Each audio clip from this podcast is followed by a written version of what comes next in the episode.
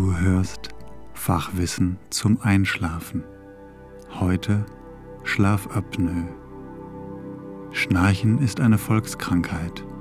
Während im Alter von unter 20 Jahren weniger als jeder Zehnte schnarcht, sind ab dem 65. Lebensjahr 40 bis 50 Prozent der Menschen betroffen.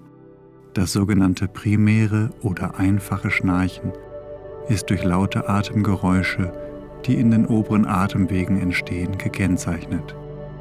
Es stellt an sich keine Gefahr für die Gesundheit dar und muss deswegen in den meisten Fällen nicht behandelt werden. Unregelmäßiges lautes Schnarchen jedoch ist nicht nur eine lästige Eigenschaft, sondern kann zudem auf ernstzunehmende Atmungsstörungen hinweisen.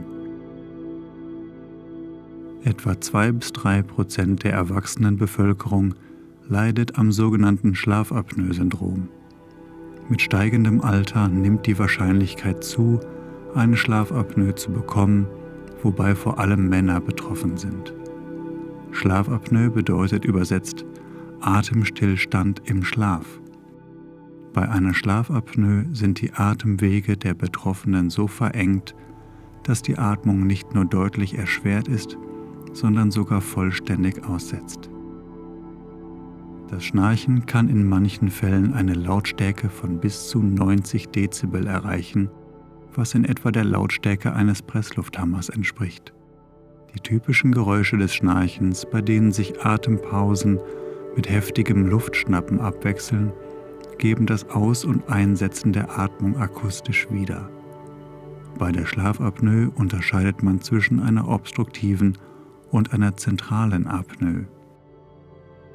Vor allem Männer höheren Alters leiden an der obstruktiven Schlafapnoe. So sind etwa 20 Prozent der 40 bis 60-Jährigen und bis zu 60 Prozent der 65 bis 70-jährigen Männer betroffen. Frauen bleiben aufgrund einer anderen Anatomie im Halsbereich meist bis zur Menopause verschont. Danach sinken die Unterschiede zwischen den Geschlechtern.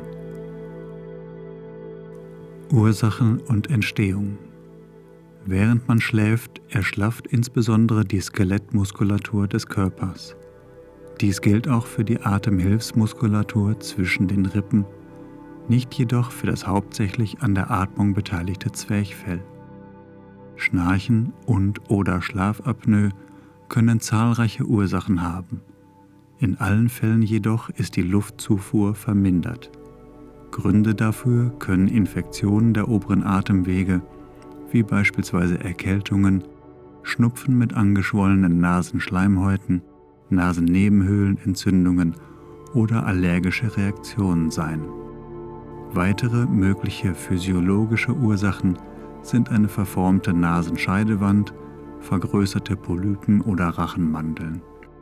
Bei Übergewichtigen können vermehrte Fettablagerungen im Rachen- und Zungenbereich eine Apnoe begünstigen. Schlafen in Rückenlage, Alkoholgenuss oder die Einnahme von Schlafmitteln oder Beruhigungsmitteln und Medikamenten vor dem Schlafengehen können die oben genannten Faktoren zusätzlich verstärken. Weitere mögliche Ursachen liegen vor allem in anatomischen Veränderungen des Kieferbereichs oder in einer deutlich vergrößerten Zunge. Schnarchen sind die oberen Atemwege aufgrund der im Schlaf erschlafften Muskulatur oder einer anderen Ursache verengt, so erhöht sich die Strömungsgeschwindigkeit der Atemluft beim Ein- und Ausatmen. Daraufhin sinkt der Druck im Rachenraum. Der Rachen ist ein Muskelschlauch, der aus mehr als 20 Muskelpaaren besteht. Der verminderte Luftdruck und die erschlaffte Muskulatur führen dazu, dass die an verschiedenen Stellen sitzenden Weichgewebe einschließlich Zäpfchen im Luftstrom zu vibrieren beginnen. So entstehen die charakteristischen Schnarchgeräusche. Obstruktive Schlafapnoe. Beim sogenannten apnotischen Schnarchen entsteht vorübergehend ein kompletter Verschluss des Rachens.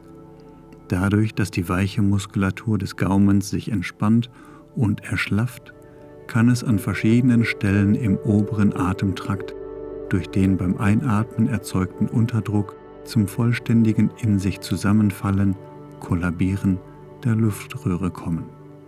Die Luft kann dann nicht mehr frei fließen. Kurz nach dem Atemstillstand werden dem Atemzentrum von speziellen Sinnesfühlern, Rezeptoren, von der Norm abweichende stark negative Drucke im Brustkorb gemeldet. Bei älteren Patienten kann auch ein Anstieg des Kohlendioxids im Blut eine Meldung ans Gehirn auslösen. Das Atemzentrum veranlasst daraufhin eine Verstärkung der Atembemühungen sowie einen Anstieg von Blutdruck, Herzfrequenz und Muskelspannung. Das ist die sogenannte Wegreaktion Arousal. Insbesondere die Erhöhung der Muskelspannung führt wieder zu einer teilweisen Öffnung des Atemtraktes, was häufig durch lautes Schnarchen begleitet wird. Die zwischen 10 bis 90 Sekunden dauernden Atemstillstände können sich in einer Nacht hundertfach wiederholen. Dabei laufen die Wegreaktionen physiologisch zwar ab, führen aber nicht zum Aufwachen des Patienten. Dennoch verhindern sie regelmäßig den normalen Schlafablauf. In der Folge werden insbesondere die für die Erholsamkeit des Schlafes wichtigen Anteile an Tief- und Traumschlaf extrem vermindert oder auch vollständig unterbunden. Zentrale Schlafapnoe Bei der zentralen Schlafapnoe bleiben die Atemwege zwar geöffnet, aber die Muskeln in Brust und Zwerchfell sind nicht aktiv.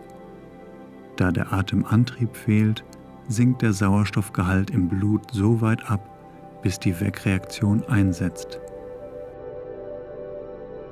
Die nachteiligen Auswirkungen von zentraler und obstruktiver Schlafapnoe stimmen zwar miteinander überein, allerdings müssen zur Behandlung unterschiedliche Therapieverfahren eingesetzt werden. Eine Sonderform der zentralen Schlafapnoe stellt die Chain-Stokes-Atmung dar. Sie ist charakterisiert durch eine sich wiederholende zu- und abnehmende Atemtiefe bis hin zum Atemstillstand. Die Jane-Stokes-Atmung tritt bei etwa der Hälfte der Personen auf, die zusätzlich eine fortgeschrittene Herzschwäche haben.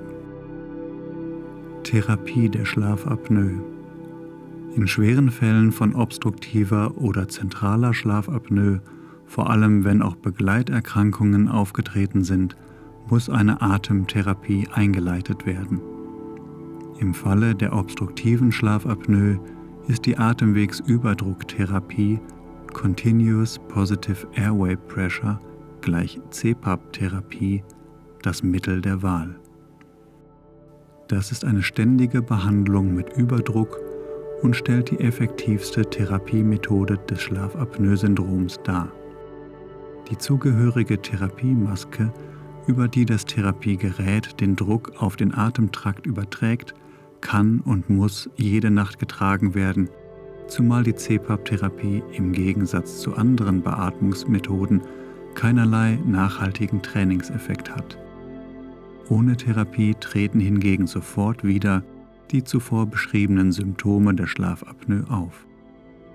Durch die CPAP-Therapie verbessert sich für mindestens 70 Prozent der Patienten die Lebensqualität deutlich, sie fühlen sich beim morgendlichen Aufwachen erfrischt und sind tagsüber nicht mehr schläfrig.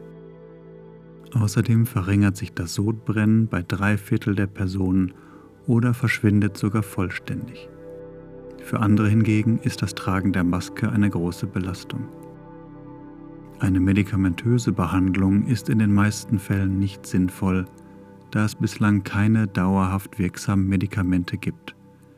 Medikamente können andererseits eingesetzt werden, um begleitende Erkrankungen wie Herzrhythmusstörungen, Bluthochdruck oder verbleibende Schläfrigkeit zu behandeln.